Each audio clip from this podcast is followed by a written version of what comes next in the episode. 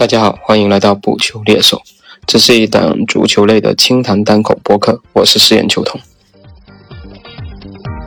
那昨天我们是停更了一期啊，因为这两天的赛事整体看来比之前的稍微有点波澜不惊吧，所以准备把这两天关于比赛的一些看法，我们综合在这一期跟大家一起聊一聊，也欢迎大家留言讨论，一起分享一下看法。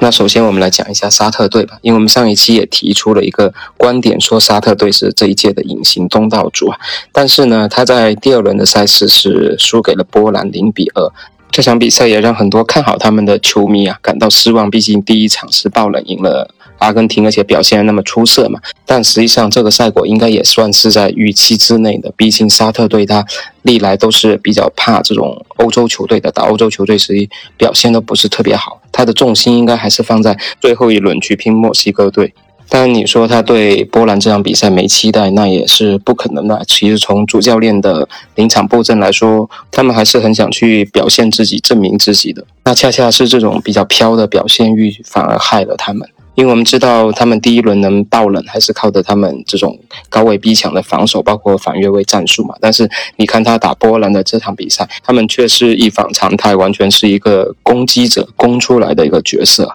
那这样恰恰反而中了波兰人的下怀啊！波兰应该就是怕你不攻出来，因为他们实在是攻击乏术啊，他们攻击手段非常的单一。你看跟墨西哥搞半天都进不了球，反而沙特人这种攻出来的打法，让他们打起来非常舒服啊，就是稳守反击，就是利用经验跟你周旋，所以沙特队打起来很洒脱，场面很好看，会让人感觉，哎，这支沙特队根本就不是在亚洲区预选赛看到的那支沙特队啊。那确实，在战胜阿根廷、战胜梅西之后，所有的球员信心肯定都是爆棚的嘛。在比赛过程中的一些技术动作、一些处理球的细节，那肯定是有帮助的嘛。可惜就是这种战术上的大意，这种飘飘然的感觉，让他们打错了对手吧。在波兰身上根本就没有讨到任何的便宜，当然这也可能是沙特人本身的一种战术试验吧。因为在我看来，他本身这场比赛也不会有一个特别好的结果了，特别是在战胜了阿根廷之后，他需要通过一场失利来为整个自己的市场形象降降温。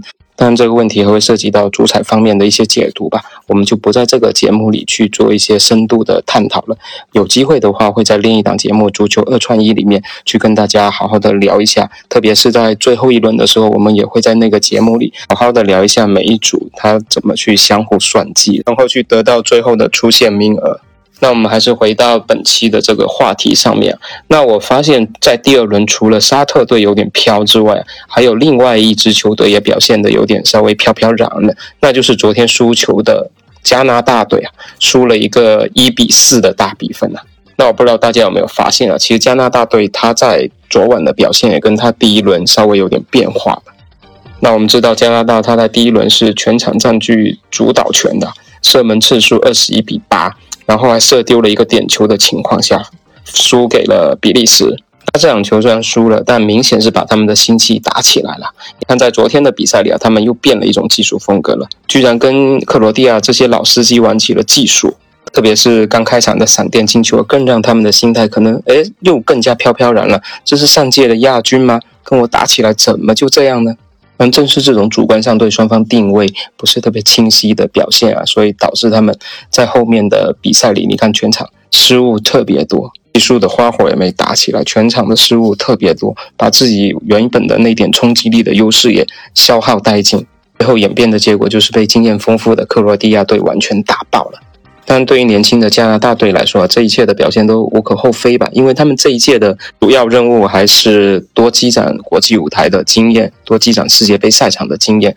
为他们四年后自己做东道主能够取得好成绩打下一个坚实的基础。毕竟加拿大这批球员都非常的年轻啊，再磨合个四年，我觉得四年后他们绝对是一股不可低估的力量。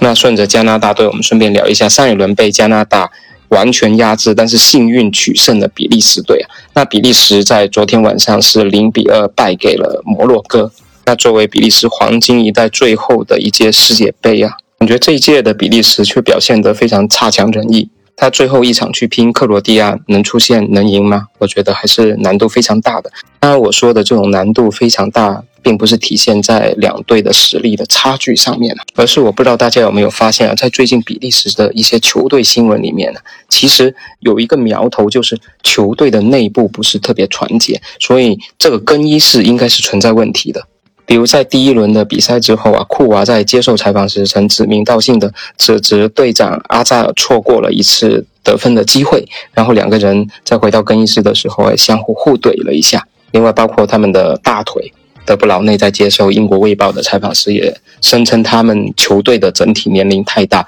根本就无法去赢得世界杯。而德布劳内的这个采访是发生在上周六，就是在打摩洛哥之前。但从这个角度，你可以看出球队的内部是存在分化的矛盾的，包括他们对本届世界杯的征战，应该说在内心是没有那种渴望的，缺乏对比赛必胜的这种信念，还有对世界杯冠军的这种追求的。特别是在比赛的过程中，你不难去发现这个问题。特别是在昨天打摩洛哥落后的时候，看起来很拼。但是呢，不是那种有血性的拼，不是那种我必须要把球扳回来的拼。看，包括德布劳内，包括其他的球员，他丢球的时候，他不是快速的回防啊，并没有像他们在俱乐部的时候说我很积极的去参与到防守，而是两手一摊，然后再慢慢的往回走。所以我觉得这一届的比利时啊，其实求战欲不是特别的高，可能来世界杯对于他们来说，还是一种累赘，是一种分心，还不如小组赛早点结束，然后回去度度假，休息休息。所以我也不是特别看好他在最后一场能够拿下克罗地亚，反正我觉得他们很可能会自暴自弃，然后就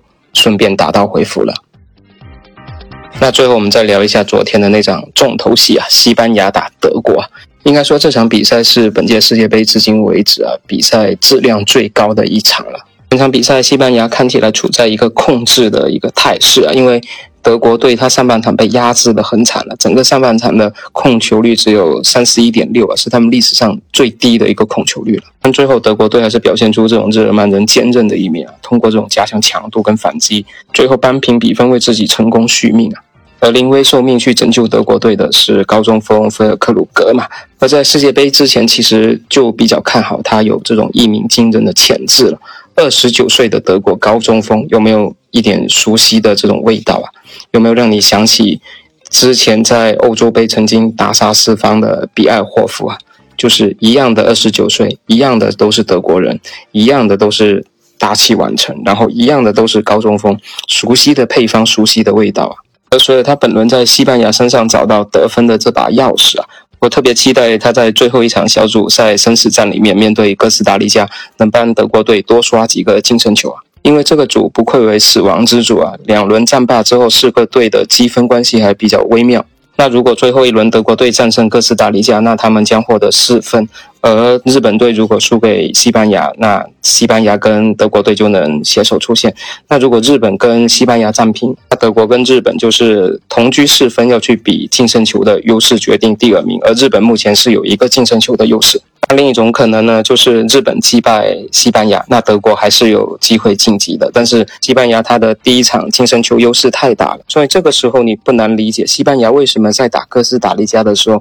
在已经早早取得领先的时候，还要一直的去刷净胜球，可能就是在为最后这个算小分的时候埋下一个伏笔。所以无论其他两队怎么打，那德国队最后一轮还是要去拿下哥斯达黎加，而且是要尽量的去多取得净胜球。因此，大家不妨跟我一起期待一下德国队的高中锋菲尔克鲁格的表现吧。